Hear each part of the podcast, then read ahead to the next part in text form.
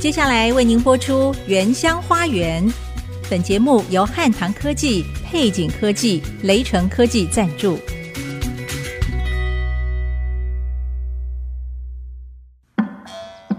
聆听部落的声音，走访新竹的美丽。从坚实五峰起行，体验多姿多彩的原民文化，邀您莅临新竹原住民的原乡花园。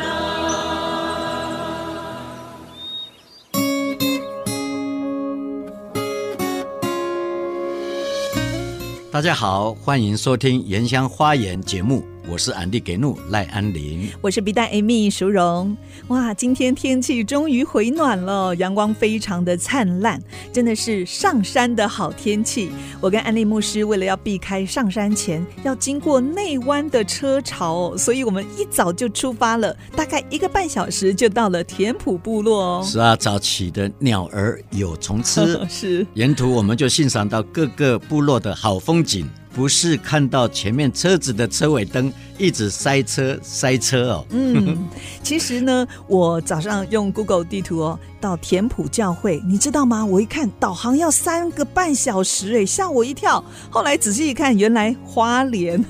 花莲也有田埔哎，哎，真的。呃，田埔教会哦，嗯，所以北台湾的听众，如果想要认识原民部落，体验不一样的原民文化，其实我们新竹尖石乡、五峰乡是非常方便，而且是好风光的。对，安利牧师，我们今天要到坚实的田埔部落拜访田埔生产合作社的创办人巴翁斗命彭玉梅，她也是在许多原乡部落富裕小米文化、找回泰雅逐渐消失的语言词汇的一位重要推手哦。对啊，他的弟弟九命斗密其实是我的亲人呐、哦，啊，这几年我看他们在部落努力整合资源，凝聚主人的向心力，非常的用心，对而且心里面很感动。是我相信你一定也以他们为荣，是不是？是啊，啊，特别在十年前，他们和部落的农民成立合作社，主推黑市番茄，大大改善部落的经济。哎，田埔的黑市番茄哦，这么多年好像已经打出响叮当的名号喽。因为我上网看哦，他们竟然有百分之五十的市占率耶，所以哦我大家那个很喜欢。表弟叫番茄王，嗯，番王番王，是， 对他们辛苦的工作，不只是得到他们应得的回报，最重要的是让族人重新看待自己的土地，让土地和我们传统的泰雅文化有更紧密的连结，嗯，就能抵抗外来的人游说啊，要来买我们的土地。所以现在田埔部落卖地的人越来越少哦。真的就是因为部落的人呢，已经恢复了地力哦，土地原来有的能力，而且他们是用自然农法、友善土地的方式哦，在先人留下的这片土地上永续生活，让我们看到部落如果能够经济自主、土地认同，就能够从源头来阻止元宝地流失这样的一个问题。那田埔部落真的是一个很好的典范，是啊，他们重新来爱自己的土地。是以前是逃离嗯啊，哼要到都市去对挣钱，可是现在呢，一个一个的回来啊。也许大家在市场买菜的时候，看过一箱一箱的田埔名产黑市番茄，相信听了今天的采访，就知道他们的故事。在吃甜美的黑市番茄的时候，就更有味道了。嗯，那我们现在就先来欣赏泰雅学堂合唱团所演唱的歌曲，歌名叫做《拉啊吉纳阿达亚，这个 Lucky》，我知道是孩子，对不对？对， 就是泰雅儿的孩子。哦，那我们在听完这首歌曲过后，马上回来听宝旺斗命还有竹命的分享。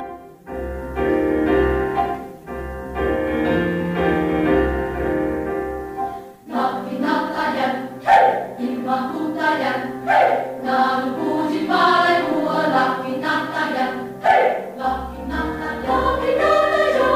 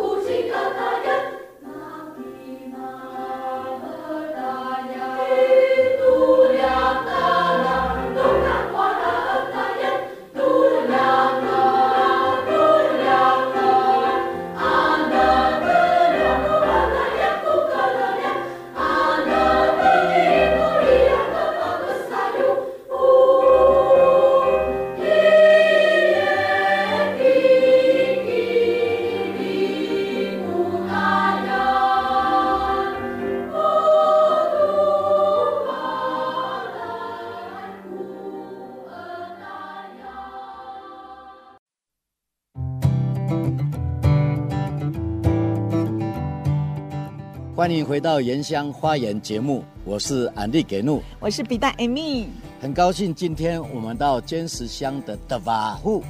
田埔部落采访我的表妹彭玉梅把贡斗密，她是在这个在地的文史工作者。当她十多年前回到部落的时候，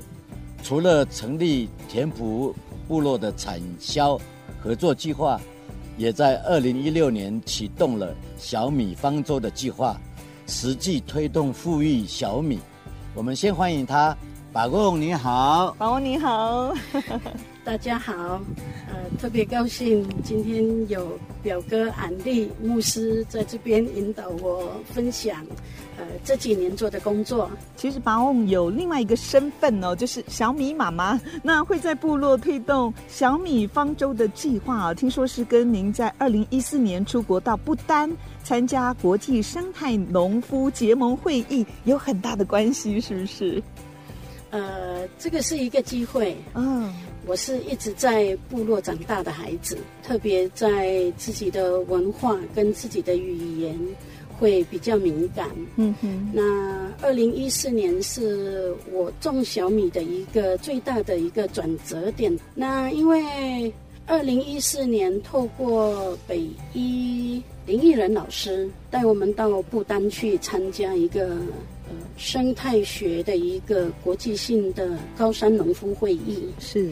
那他一直觉得农夫在台湾这一件事情，而且在实际面操作，也应该是只有在坚持。嗯那因为跟我们的海拔、居住的环境也有关系。嗯哼，所以，呃，二零一四年就带我们到不丹去参加这个会议的一个交流。是听说在那边看见当地的人怎么样保存他们的农作物，像马铃薯，是不是让你非常感动？我们到不丹去是参加一个国际性的一个高山农夫的一个分享会议。嗯，我们是代表台湾。那在呃不丹国家有来自各个地方国家的高山农夫们，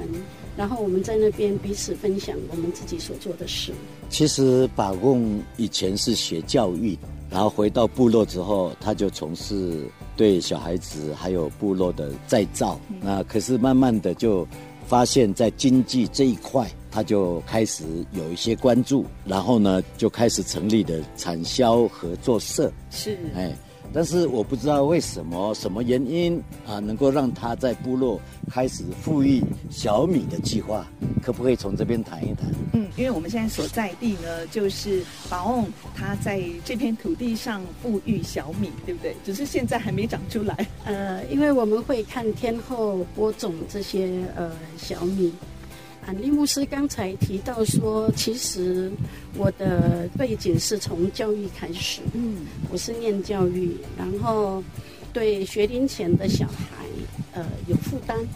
那可以说是种小米这一件事情，是我从语言的一个收集，是我的最大的一个切入点。语言搜集哦，这个有什么关系呢？嗯，我后来发现，我们后代的这些孩子们，越来越对我们的语言疏离太多，特别是现在的年轻孩子们，他们自己本身就已经是在外面，那更不用说是更小的小孩，语言真的是没有办法逐一的使用，嗯所以呃，小米这一件事情，我想要恢复它原来的一些词汇，嗯，所以我才开始慢慢的对这些事情有负担。刚才我们看到、哦，在他的那个小储藏室啊，对，小仓库， 小小仓库啊，哇，看到好多的那个种子，对小米然后种我看都是小米，是，但是他一解释，哇，有三十几种、四十几种，对。哦哎，然后他就开始在做这些富裕的工作。嗯，没然想后到单单小米就有这么多种类哦。我本来不相信的，后来我看到那个瓶瓶罐罐，他就说剥壳之后啊对，不同的颜色四十几种，哇，原来是这么一回事，我才相信的。还有小米的色卡，对，呃，其实基本上小米有两种，一种是非粘性的，一种是粘性的。那它是大概分为这两种，但是你在谷仓里面看到的那一些瓶瓶罐罐，大概有四十几个品系不一样的小米。那为什么会说是四十几个品系的小米是透过台中的科博馆前主任的严兴富老师？那因为这些小米有源自于南投马累巴，然后是南澳的庇后，哎呀，我的故乡耶，对比较好。对，那金岳、金阳、桃园的复兴区，然后就是我们在地的新竹这呃这一带的小米，所以加加起来总共有四十几种的那个小米，来自各不同的部落。嗯，那老师的建议是说。可能在基因上，如果用科学的方式来分辨的话，可能有稍稍不同。呃，但是在泰雅族的认知上，嗯，可能会从外形，然后嘴巴的辨识， 用吃用吃的口感，对不对？呃口感，所以可能会有一些相似度。不过因为它的基因的关系，嗯嗯那我现在保持就是原来的呃四十个品系来嗯这里保种。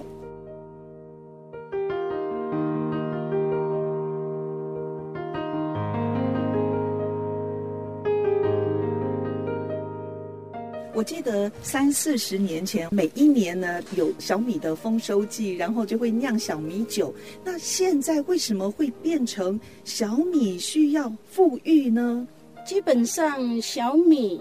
它在日本时期教会每一个部落要种水稻的时候，嗯，小米就渐渐的被遗忘。那应该不是只有在田埔部落而已，在其他各个原民乡的部落，应该都是差不多这个同时期，哦，小米的作物就渐渐不见了。我们以前的主食都是以小米为主，对还有地瓜，是，只是后来外来文化就白米就取代了。嗯，哎，所以今天我们来采访把贡，他真的是算是小米的达人了、真的，哎真的要很感谢把翁哦，把我们泰雅族当中哦最珍贵的小米文化可以传承下去。它不只是一个农作物，它背后还代表了我们的传统、我们的文化，还有甚至您说我们的语言。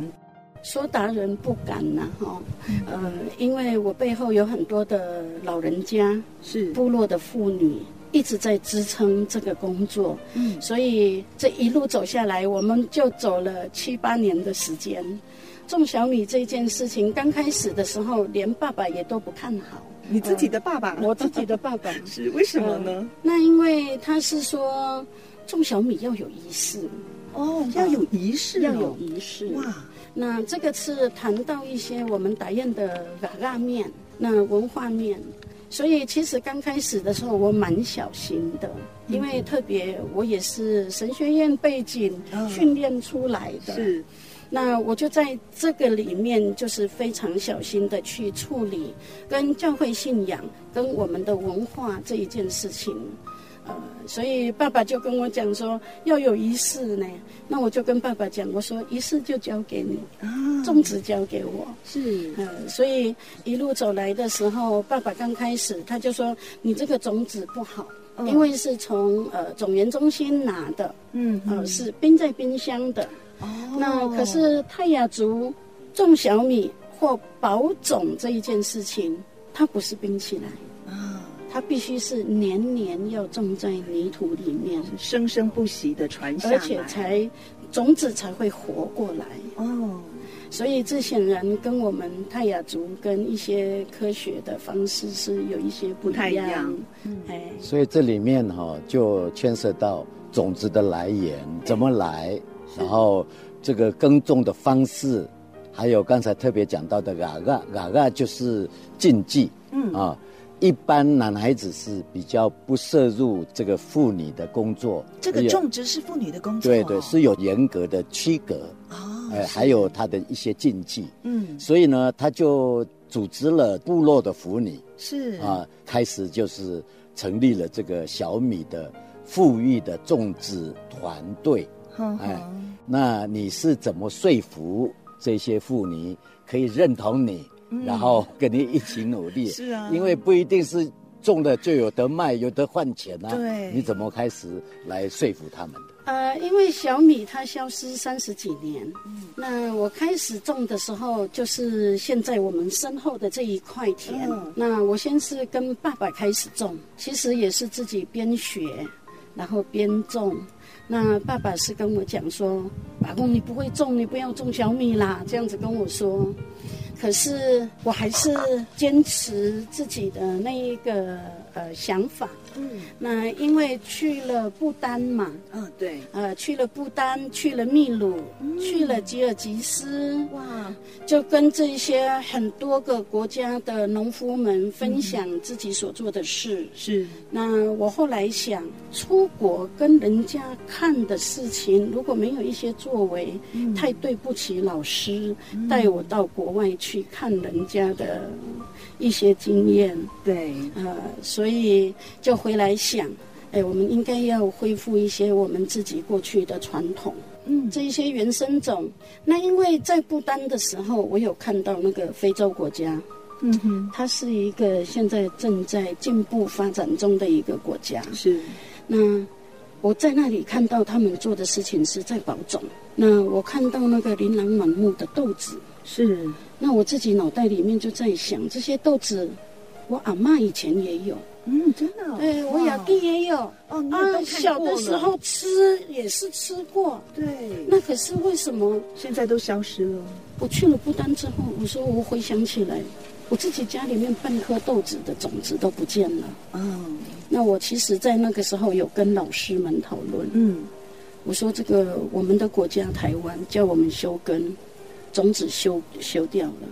哦，是因为休耕压倒骆驼最后一根稻叫草，我是们不是转做，叫我们转做对也转转作不见了。高经济作物，对不对？对所以现在是很单一的作物，嗯，其实我要讲，如果说原生种这件事情哈、早期在西班牙或者是荷兰那个时期，嗯，他们抓了很多非洲人嘛，是然后也就是我们俗称的矮黑人，啊，曾经是帮助过原住民来从事农耕的。是哎，我在自己在猜想，那个时期他们就是把啊把那些种子带来种子哎带来到台台湾湾这一块土地，哦然后交给了原住民。是哎，那这个虽然我还没有正式的去考证，嗯就但是历史联想到对对联想到这个，所以他才会觉得说，哎，怎么原生种好像在非在洲也在看得非到洲对， 哦，或者是哎，怎么他们的方式怎么跟我们以前传统的很像很像这样相啊似？度很高。哎，对相似度很高，这样，所以他就从那边开始去研究考察，然后就找回了我们泰雅的原生种有二十几种。单单小米是不对是？对，单单小米。好，我们休息一下，广告过后马上回来。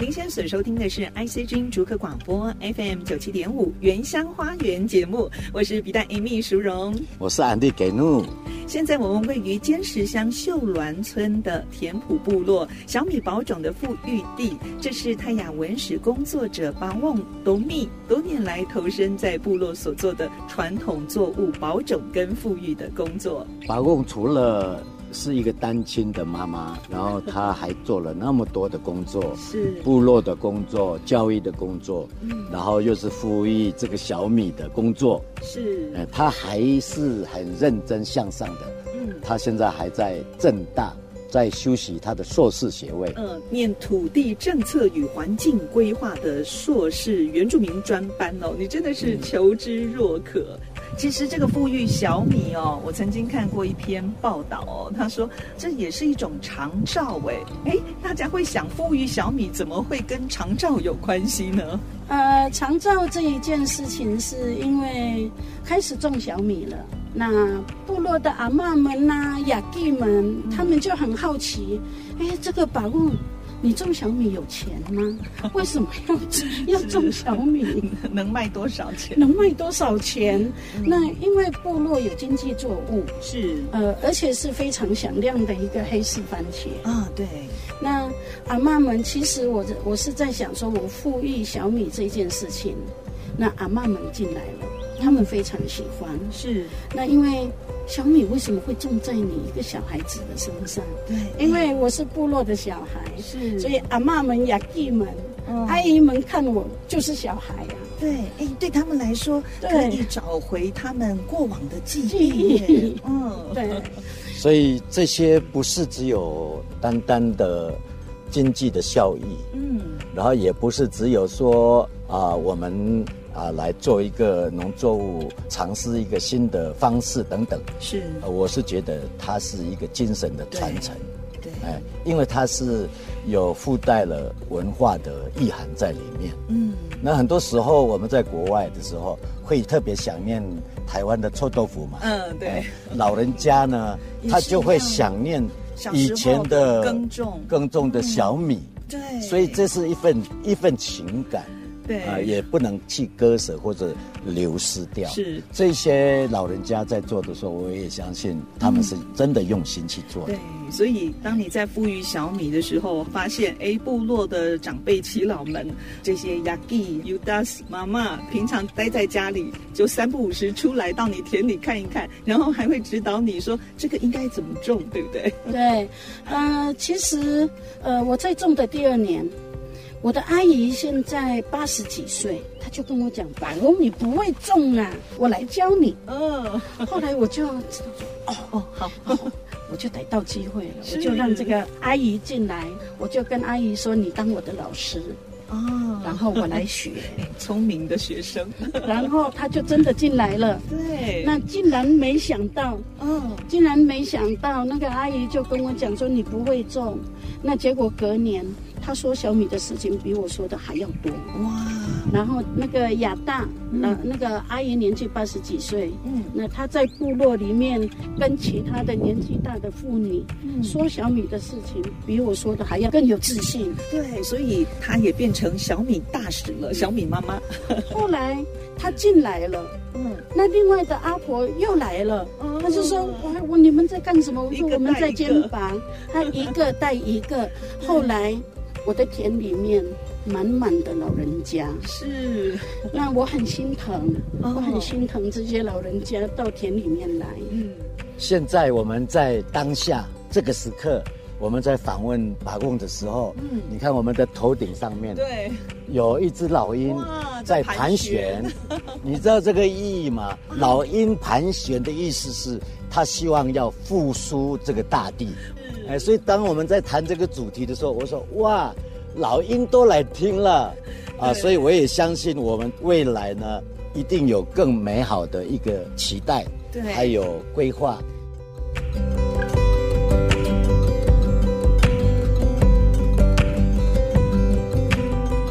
我想说，泰雅族为什么从很多年，或者说是我们的呃祖先，可以生存到现在，是一定有他自己的一个生存方式。那所以反观我们现在，呃，我们的土地利用，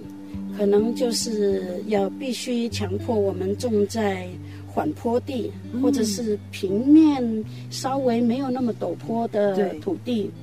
但是我观察了这一段时间，你用经济作物也好，或者说是单一性的作物也好，可能我们会生存不下来，哦，这跟过去我们传统耕作的方式是不一样的。完全不一样。啊过去我们在山坡地用过去的传统农耕方式，我们的祖先通通都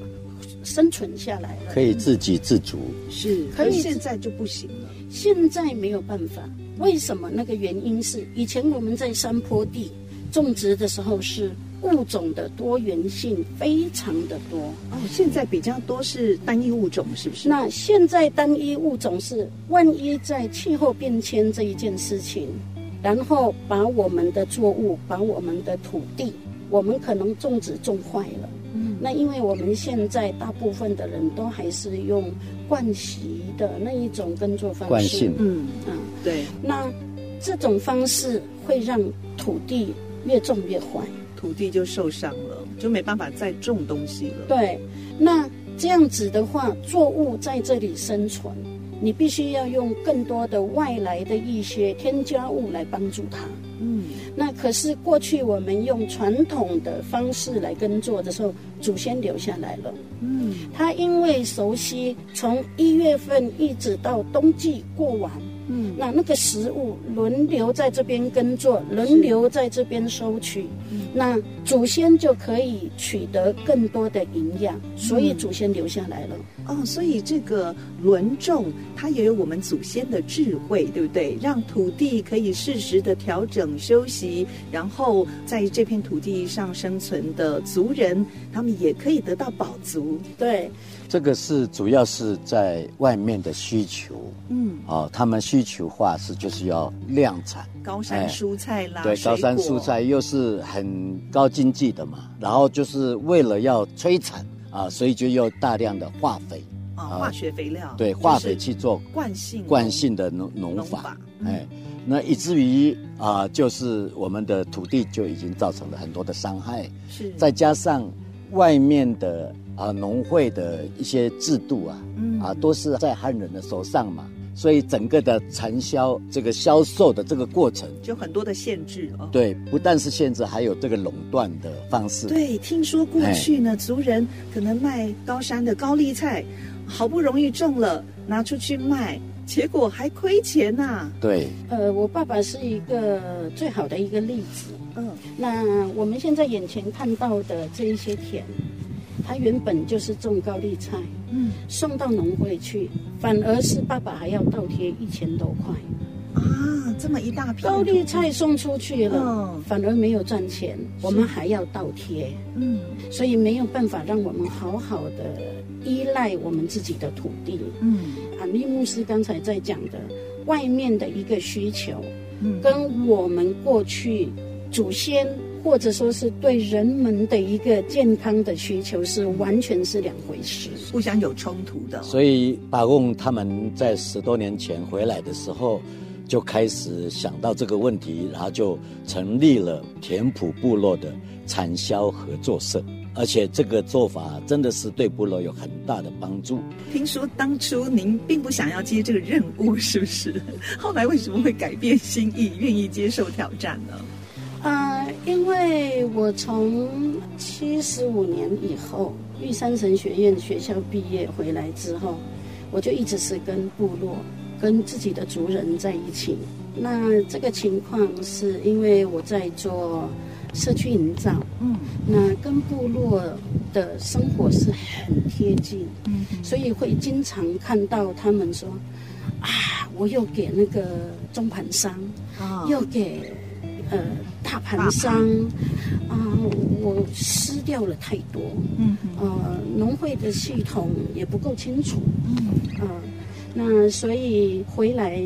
蹲自己的部落之后，其实应该是说不是回来蹲自己的部落，嗯是因为自己的部落就是自己的弟弟啊呀、对自己的叔叔对啊，都是家人哦都都是家里人，然后表哥、表表嫂，嗯然后堂哥什么的，通通都是同一个部落的族人。那他们找不到那一个嗯出很路，很正当的一个出路，对，那就是在十年前，他们就自己在那里谈说，我们可以不可以组织一个呃合作的一个呃模式。自产自销，一开始是有一点反弹，是因为在这个更早，我早就已经跟他们讲说，部落要合作，嗯他才会有机会。是那因为那时候他们没有他们没有听你的 听， 没有听你的话，没有听，其实也是因为不是不愿意帮他们，是想要让他们的那个共识反而凝聚更强。是，所以我试着在试着在试探他们。嗯，您过去也担任过国会助理嘛，呃所以公部门议。员嗯议员议员助理，所对议以员公部助理门您也很熟悉，呃对不对有一点点熟悉了，不敢嗯说是呃相当熟悉。嗯所以在呃行政上就协助部落成立了呃合作社，那至少合作社就是一个窗口，嗯在部落里面运送这些高山蔬菜是会比较容易，那成果怎么样呢？应该是还好。嗯在两年前，这个单位还在台北市场里面，呃，运销公司还得绩优奖。你们主打的是黑市番茄，对不对？呃，我们主打的是夏季黑市番茄，因为是组织起来之后，嗯，产量是很可观的。哇，其实我绝对相信，部落它只要是愿意合作，其实是应该是蛮有作为的。我们看见部落产销开始逐渐的成熟，然后有一些成绩，带出哪些重要的意义？其实对部落来讲，这个经济状况被改变了，嗯，那自然而然他的一些生活行为也就没有像过去这样这么的辛苦了。嗯，另外就是合作社成立之后，我们的年轻人回来了。哦，也回来帮忙，对，我们的年轻人，呃，原本是在山下到工厂啦、板模工啊板，模啦、临时是工、开。车啊，那有一些年轻人后来土地必须要有人接续，对，所以有一些年轻人就回来跟着爸爸妈妈。那在很多的合作下，彼此间部落的那个彼此间的那个关关系系就更密切。更密切。而且我觉得很棒是田埔部落现在就很少看到元宝地流失哦，或者是被卖的状况。也是呃，透过教会的一个宣导，只要土地在，人只要认真，他就一定有跟土地之间的那个连接。嗯，所以大家就更珍惜先人所留下来这片宝贵的土地了哦。嗯，对、啊，今天非常谢谢把贡董秘给我们介绍还有分享。嗯，那我知道他的弟弟算是黑市番茄的主要的推手，而且自称为番王， 哇，所取以的名字真好。所以等一下我们还要来拜访他，是而且跟大家分享。现在赶快到九命的呃，温室温室，听说它是全台海拔最高的温室哦。一千两百多公尺高海拔的温室，好，那我们立马就去。广告过后马上回来。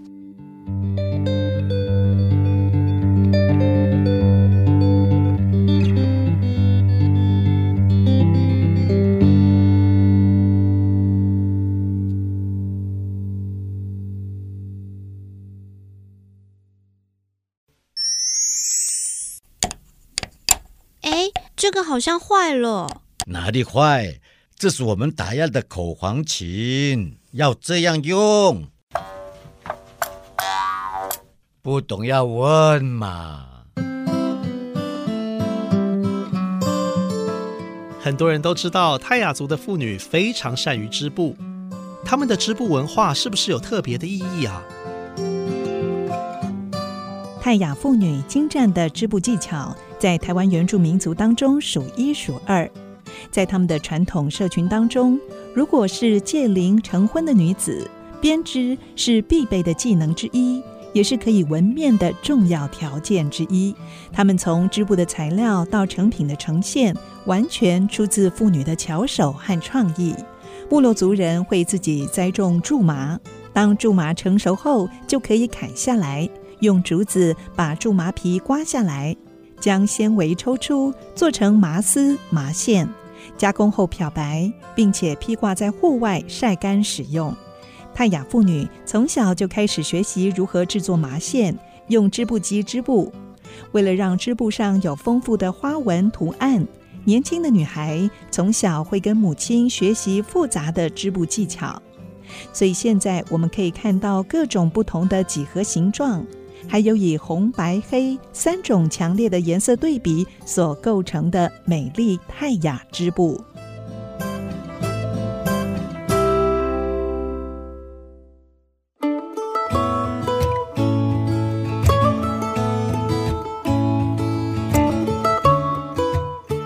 欢迎回到《原乡花园》节目，我是安迪给怒。我是比娜 Amy。我们要继续介绍这一位田埔部落在地的农民九命斗密，他在这里建制了一个全台最高的问世。很高兴他在娶媳妇的前夕，虽然很忙，还是抽空来跟我们大家见面，来分享。我们欢迎九命，九命你好，啊，你好，各位听众，大家好。哇，我刚才超开心的，因为我好喜欢吃节瓜哦。结果君命非常的慷慨，就带我们去他的节瓜园哦，就是在温室里头的节瓜，而且这个节瓜很特别，它是黄色的。我们通常吃的是绿色的，是不是？哎，大部分因为黄色的节瓜不容易栽培，价钱应该也会比较好吧？应该是绿色节瓜的两倍到三倍。听说一斤要五六百块哎，那我们就桌上这样子进啊。啊，大概有两斤了。好，刚才呢，我们介绍了姐姐巴翁，她受族人的请托，在田埔成立了部落产销合作社。听说就是你大力推荐姐姐，希望可以出来带领你们哦，成立部落产销合作社。那我想请问哦，您觉得合作社的成立对部落整个农事的经济有哪一些影响？这部落有什么样的改变呢？嗯、我们成立这个合作社，为的就是让我们在部落的原民哦有比较好的一个工作机会是跟经济的来源呢、最主要就是能有一点稳定的收入，本意大概就是这样子。哎而，且看到他们都回家，平常都是很不容易见面，都在外面工作。年轻人都回家了，对啊是对吗？对，呃，影响的层面当然是很大。成立合作社之后，它影响的层面广到年轻人可以回来，增加部落的一个工作机会。嗯，只要是用心在这个部落经营，当然对家庭的帮助也不小。特别是在部落的老人家也不会觉得孤单，因为常常可以看到自己的孩子、孙子回来，对不对？ 哦，当然，哈、也这这个是所有部落最大的问题啊！年轻人往外跑，大概跟比较年长者就脱离了一个共处的一个机会。刚才我们在来的路上，安利牧师还特别介绍说明一下，说呃，九命，因为是安利牧师的。表弟安利牧师说：“您是警察退休了，你就把退休金全部压在这一座山头。”哎，我刚才看好多座温室哦，总共几座啊？哎，目前搭建总共十四栋。十四栋哦。对这是对一个家庭来讲，这个面积哎够做的了很大，哦，这哎个有有的忙了。这是整个家族都要一起投入。嗯，对，这样子规划就是为了整个家庭呢、哦，就不要不要说再有一些再有那个机会想要到外外地去找工作，又外地目前也不是这么稳定了、所以你使用这个温室，在过去的时候，你曾经种植过哪一些植物呢？最主要我们要了解这个温室，它种植的作物是哪些适合了，不经昆虫授粉，当然是最好。有温室所种植的作物，它是不需要昆虫来传递，是不是？哎，对，就就是不需要昆虫来传递授粉，它就可以结果。这一种当然是最好的一个作物了。像有哪些呢？嗯，青椒、彩椒、茄科类的都可以。然后我也试过，这是秘密哦。嗯，我也试过，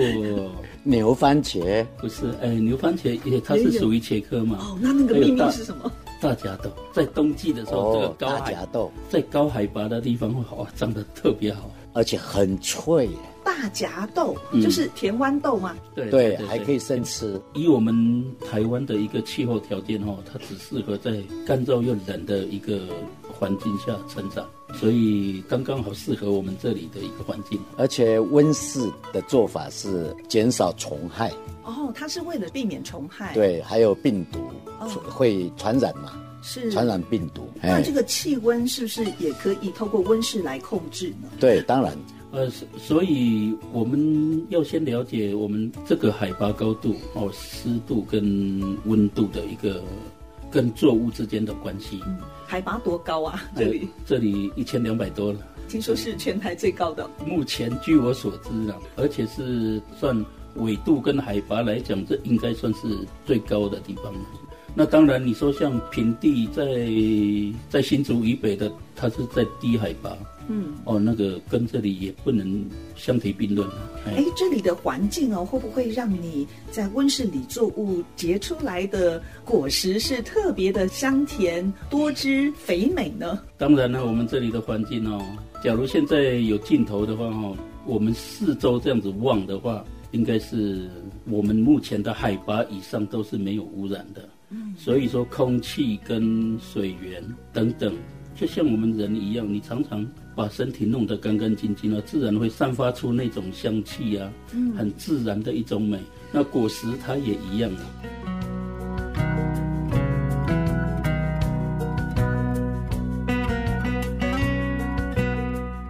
合作社的制度运作是经过了一段的时间，那尤其是这边田埔的黑市番茄，逐渐累积口碑，都是台北的商家直接开车来这边运的。嗯还特别跑上来看，说：“哎，你们到底是怎么种的、啊？可以种到这么好的黑市番茄哦，当当然了，呃，像夏季到了，那就拿去年来说，番茄是一个单价很高的作物，那山下很多像早餐店呐、一些商家就直接来跟我们接洽，相对的这样子的商业的机会就比较高了。？”是因为有合作社的关系吗？当然，我们合作社已经成立十年了，那在台北市场呃已经占有一席之地啊了。是我们那刚才呢跟安利牧师一起很开心的在温室里面采黄色的节瓜，因为九命呢最近娶媳妇，所以很忙，没有时间管这些节瓜。这些节瓜还是长得非常漂亮，非常好哎。那请问您在温室里头种植的方式是不是有一些不一样呢？是采取自然农法吗？呃，温室的搭建哈、看你的一个管理模式。那自然农法当然了、第一个我刚刚提到的病虫害会减少，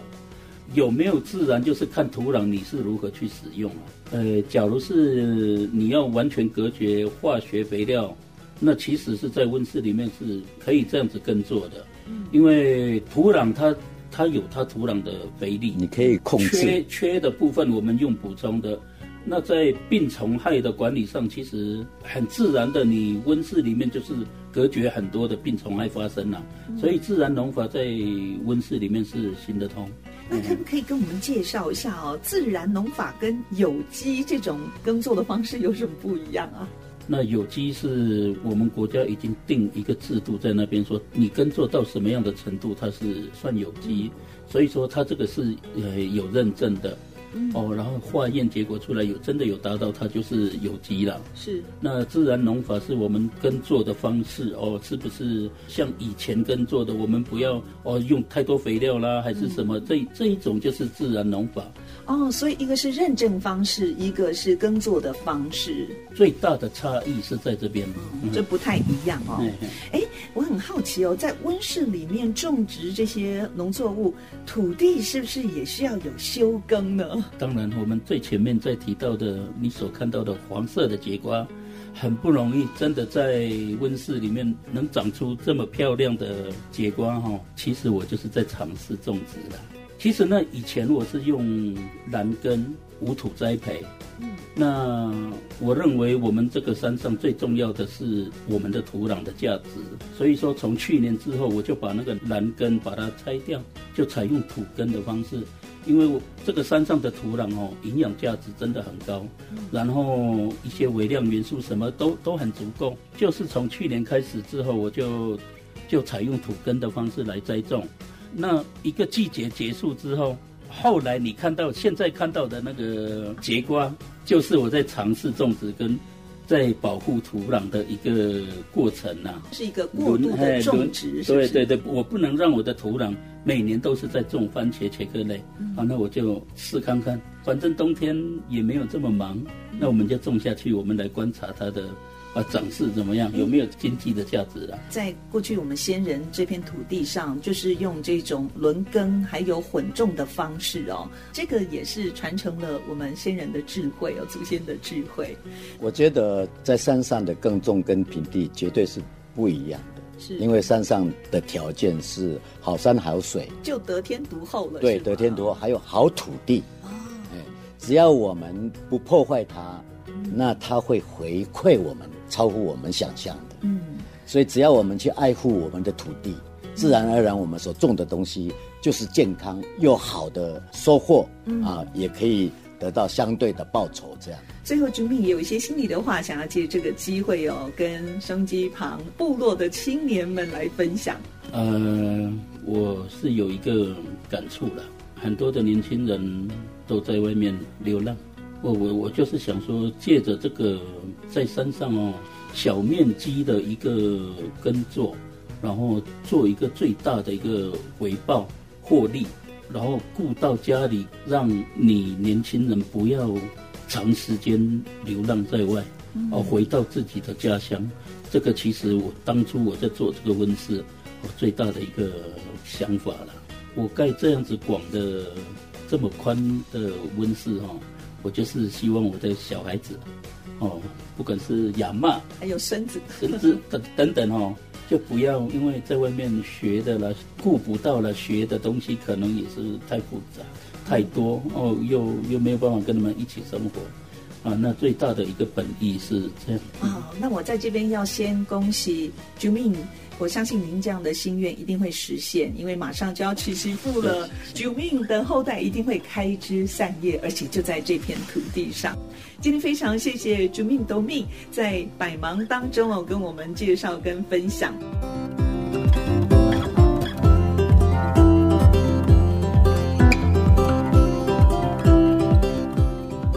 笔袋今天又是收获满满。虽然坚持是我的故乡，但是每次出来采访，都有新的发现和不一样的感动。你有没有看到我们头上有一只老鹰在飞翔啊？有，刚才看了非常的惊讶，老鹰都伴随着我们哦，俯瞰原乡。你知道这个老鹰对我们来讲是非常的重要哎。哦，在原乡部落，老对鹰代表什么？看到老鹰哈、哦，嗯就好像大地回春。哦，然后是嗯在当它开始叫嚣的时候，哇哇哇的时候，好像叫醒所有的动物、植物说，起来吧，醒来吧，啊哎是带给我们一个新的气息、新的盼望。其实原民的历史跟部落丰富的文化哦，真的是我们台湾珍贵的宝藏，值得我们好好来发掘，而且呢，把它传承分享出去。最后告诉大家一个好消息，从四月八号开始，《原乡花园》节目调整为每周两集的播出，嗯，分别是礼拜五和礼拜天早上的十点。欢迎大家按时收听我们的节目哦。除了广播时段，您也可以上 IC 之音的网站点选随选直播，也可以在 Apple、Google Podcast、Spotify 随时上网收听。我是 B 站 Amy 淑荣，我是安利给怒赖安林，祝福你周末愉快。我们原乡花园的节目再会，拜拜。拜。本节目由汉唐科技、配景科技、雷城科技联合赞助，关怀原乡文化，体验在地特色，带您走进新竹原住民的美丽花园。